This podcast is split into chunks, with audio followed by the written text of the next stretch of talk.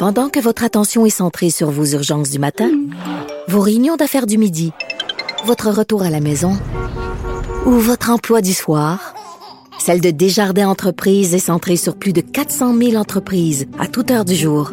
Grâce à notre connaissance des secteurs d'activité et à notre accompagnement spécialisé, nous aidons les entrepreneurs à relever chaque défi pour qu'ils puissent rester centrés sur ce qui compte, le développement de leur entreprise. Pas comme les autres. Pour elle, une question sans réponse n'est pas une réponse. Geneviève Peterson. Cube Radio. Il y a eu cette marche euh, vendredi concernant euh, la violence conjugale, une marche pour lutter contre euh, les violences conjugales faites aux femmes. puis un des trucs qui a été amené dans la discussion par rapport à tout ça, c'était qu'on avait bien envie de voir des gars se pointer à cette marche-là, qu'on avait bien envie d'entendre aussi des gars se prononcer contre la violence conjugale. Il y a un mouvement qui a été lancé pour convaincre les hommes de se lever justement parler de violence euh, faite aux femmes. On est avec euh, l'un des instigateurs du mouvement Parle à tes boys. Euh, on est avec Will Prosper. Salut salut. Monsieur Prosper qui est aussi euh, documentariste. Puis j'avais bien envie de commencer euh, par une anecdote.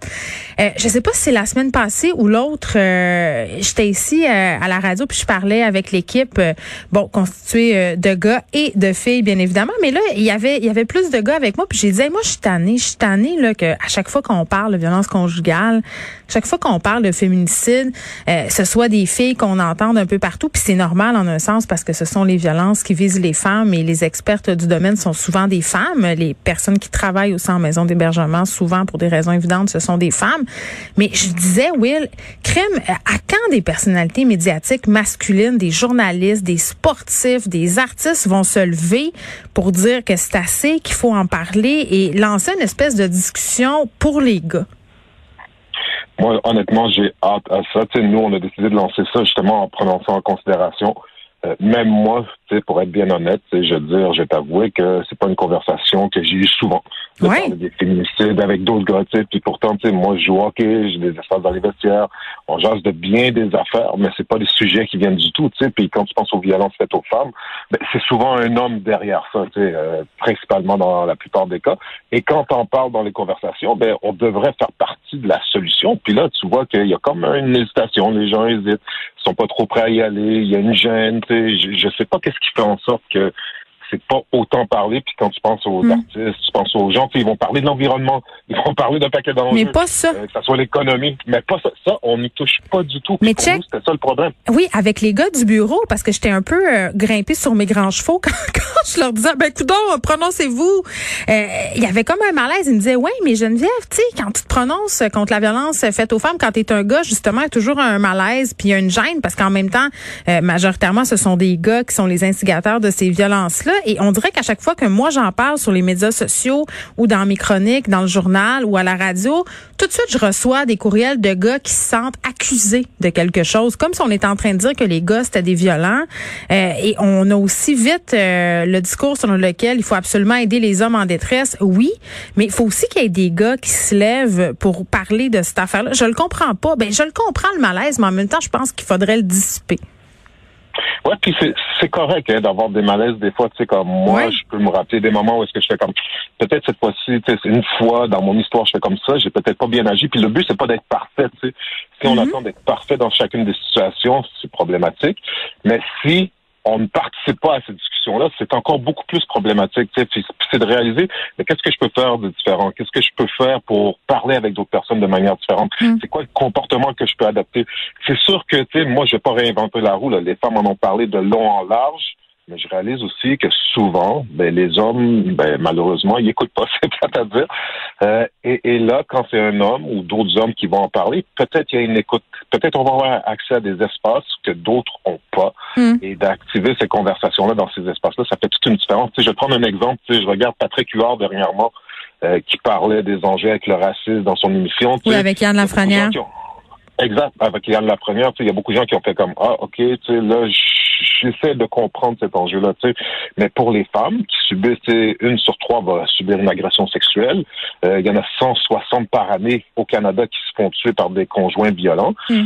Euh, clairement, une déjà, c'est une de trop, mais qu'on en a eu huit en huit semaines qui se font tuer par leur conjoint. Mais là, quand est-ce qu'on va commencer à en parler? Si c'est pas maintenant, est-ce qu'on va continuer avec des spectateurs puis juste rien dire puis pas en parler entre nous? Oui, puis d'en parler euh, peut-être euh, d'une façon adéquate. Euh, Will Prosper aussi, parce que mm-hmm. quand j'entendais le premier ministre Legault dire que taper une femme, puis là je paraphrase, là, c'était pas viril. Euh, je sais pas dans quelle mesure ce type d'idée-là, ça, ça contribue à faire arrêter la violence conjugale, cette espèce de masculinité toxique. Je sais que c'est une grosse expression qui fait peur, mais c'est quand même un peu ça, l'image du gars viril. Mais c'est ça, c'est le gars macho. Puis tu sais, c'est pas seulement un gars viril. moi, quand j'étais jeune, euh, si je me blessais, on me disait, hey, t'es pas, sois un homme là. Tu sais, c'est comme euh, pleure pas, puis tu remets tes émotions, ouais. tu exprimes jamais. là. Puis les hommes, exemple, puis les hommes ont de la misère à s'exprimer. Puis en même temps, tu sais, le commentaire euh, du, du, premier ministre est effectivement déplacé, mais on part de loin pour cette conversation-là. C'est ça. Nous, c'est ce qu'on se dit. On se dit, tu sais, peut-être c'est mieux qu'on commence à se parler entre nous autres.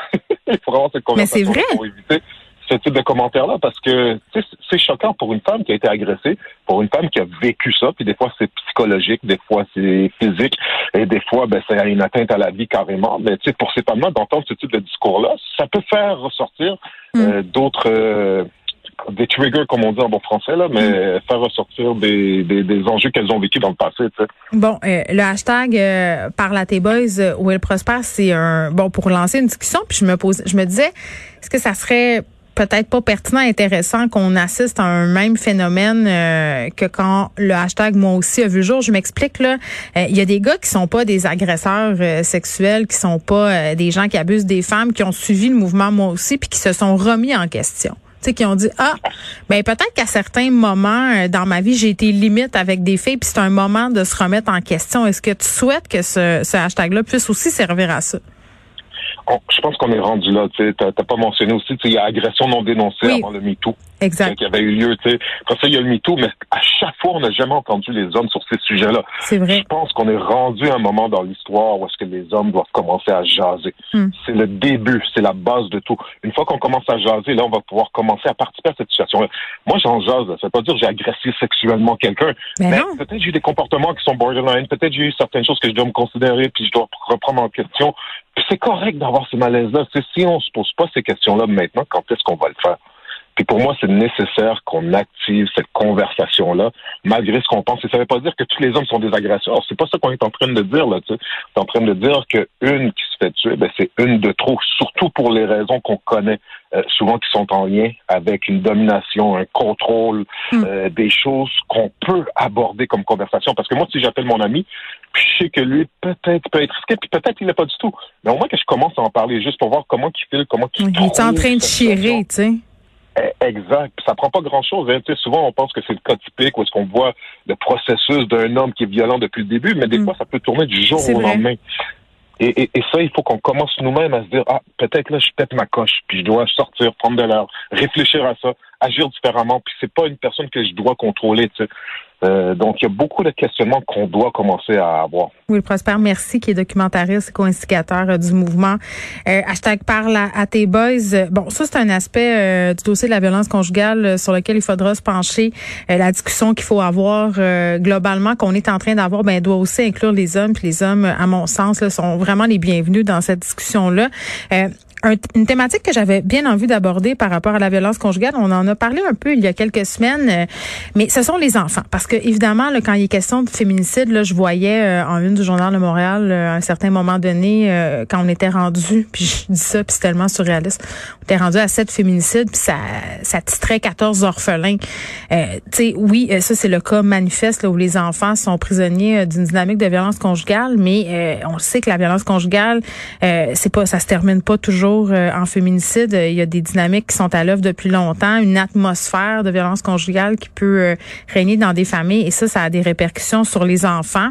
Et, on en parle peu parce qu'on veut aider euh, les femmes qui sont victimes de violence conjugale, puis c'est bien correct, mais il faut aussi penser à ce qu'on peut faire pour aider ces femmes-là aider leurs enfants. Et là, il y a des chercheurs affiliés à l'encyclopédie sur le développement des jeunes enfants qui se sont penchés justement sur les effets sur le développement d'un enfant qui est exposé à la violence conjugale. On en parle avec Isabelle Vinet, qui est directrice exécutive de cette encyclopédie. Pardon, Madame Vinet, bonjour. Bonjour. Bon, euh, c'est intéressant cette discussion-là euh, par rapport aux répercussions que la violence conjugale peut avoir euh, sur les enfants, parce que ici on parle pas seulement de violence physique, là on parle de plusieurs formes de violence dont les enfants pourraient être témoins ou même dont les enfants ne pourraient pas être témoins qui auraient des répercussions. Oui, tout à fait. En fait, on, ramène cette idée que la violence, on n'a pas besoin d'être qu'elle soit dirigée directement vers les enfants pour mm. parler de maltraitance, l'exposition. Donc le fait que les enfants euh, sont témoins, entendent euh, une violence qui est faite euh, sur une personne qui prend soin prend soin de moi, une personne qui est supposée être là pour me, me, me protéger en quelque sorte, c'est une forme, hein, c'est considéré un, une forme sur trois de maltraitance. Donc, le tiers de la maltraitance peut être associé. Donc, c'est très insécurisant, c'est extrêmement stressant pour les enfants d'être témoins. Euh, je peux être témoin en l'entendant, en le voyant, mais aussi, ça peut être des choses qui me sont rapportées par un grand frère ou une grande sœur un peu plus vieille et qui m'insécurisent comme enfant. Et c'est quoi les conséquences immédiates pour les enfants qui grandissent dans cette atmosphère de violence conjugale? Oui, en fait, les, les impacts, comme comme toutes les formes de maltraitance sur les enfants, bon, une grande insécurité, de la détresse. Parce que ça peut euh, être considéré comme une, pardon, euh, Madame Vinet, ça peut être considéré comme une forme de maltraitance, même s'il n'y a pas eu de coup physique finalement? Absolument. Ah oui, absolument. Et c'est, je crois, le, le propre de l'article qu'on fait connaître aujourd'hui dans l'encyclopédie, c'est cette idée-là de ramener c'est une forme de maltraitance, même si c'est pas dirigé directement vers l'enfant, ils en subissent les conséquences. Mm-hmm. Ils sont des victimes collatérales de cette violence-là, et ça peut se manifester. Nous, en fait, nous qui accueillons dans des services de garde des tout petits, parce que bon, dans la société, on se centre beaucoup sur le développement des jeunes enfants, mais on se dit ben, il y a des manifestations de détresse qu'on peut voir et qui qui sont pas nécessairement des marques physiques, euh, qui sont euh, des, des comportements, entre autres une augmentation de la fréquence des gestes agressifs, euh, de la, du repli sur soi un enfant qui, qui, qui a plus beaucoup de plaisir à jouer, ce sont des choses qu'on des fois on en fait, on, on, nous invite à être curieux de ces comportements-là tout le temps mais en se disant, c'est pas parce que je, je me dis, bon, cette famille-là ne semble pas, bon, être violente directement vers l'enfant que mm. ça, ça, peut pas être des signes de détresse. Donc, d'être euh,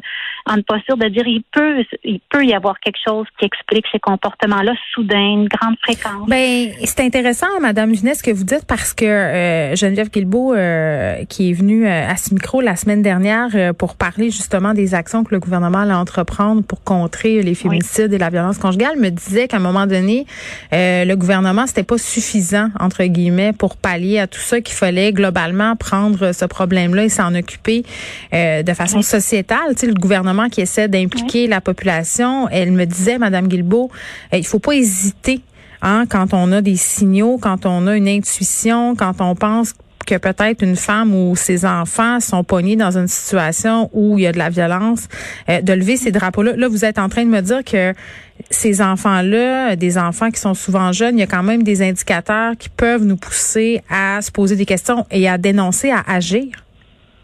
Absolument. En fait, aller accueillir cet enfant-là, en prendre soin hein, dans, nos, nos, relations chaleureuses, être, ne pas sous-estimer, puis même si on n'est pas capable d'expliquer ces comportements-là, parce que justement ce, ce côté-là euh, est exposé à une violence conjugale qui est une forme de, de maltraitance, ben c'est pas des fois connu, c'est souvent caché. Puis même, vous savez, les les, euh, les victimes elles-mêmes de, de, de cette violence-là ne, ne peuvent peuvent ne pas reconnaître les signaux de détresse chez leurs enfants parce qu'on se dit ben ils en, ils en sont pas directement victimes. Donc non mais ils sont aussi occupés à sauver leur peau des ben, fois là il y a ça Absolument. Donc, d'où l'importance d'avoir ce filet dans nos milieux, de mm. reconnaître. Puis nous, on accueille justement dans le plan d'action spécifique euh, euh, proposé il y a quelques mois au gouvernement, ben, c'est de dire, ben, Action 7 et 8, c'est équipons, reconnaissons, détectons.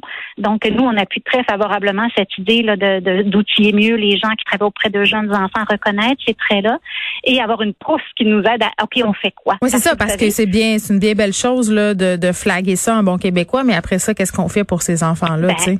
Exactement. Puis vous savez, baser nos choses, nos, nos, actions sur des données probantes, on est encore en train d'apprendre beaucoup. D'ailleurs, l'article de en question aujourd'hui, ben, nous, nous, dit, ben, on a encore tellement à apprendre, mais il faut, il faut faire des choses, il faut être à l'écoute, il faut détecter. Alors mm. nous, c'est sûr, dans une perspective de prévention, on ramène ben, au cœur des enfants. Vous savez, moi, il y a un, trait qui, qui est là, qui parle de détresse des enfants, c'est l'irritabilité. Des fois, on oublie que derrière euh, des, des traits dépressifs, nos tout petits peuvent être très, très irritables et, de mm. dire, ah, une irritabilité soudaine, une grande agitation des traits d'anxiété, des manifestations que l'on voit c'est toujours important de, de, de, comprendre. Et des enfants euh, souvent qui n'ont pas la capacité euh, d'exprimer leurs idées, qu'on pense à des tout petits ou des concepts quand même assez élaborés. Isabelle Vinet, merci, qui est directrice exécutive de l'encyclopédie sur le développement des jeunes enfants.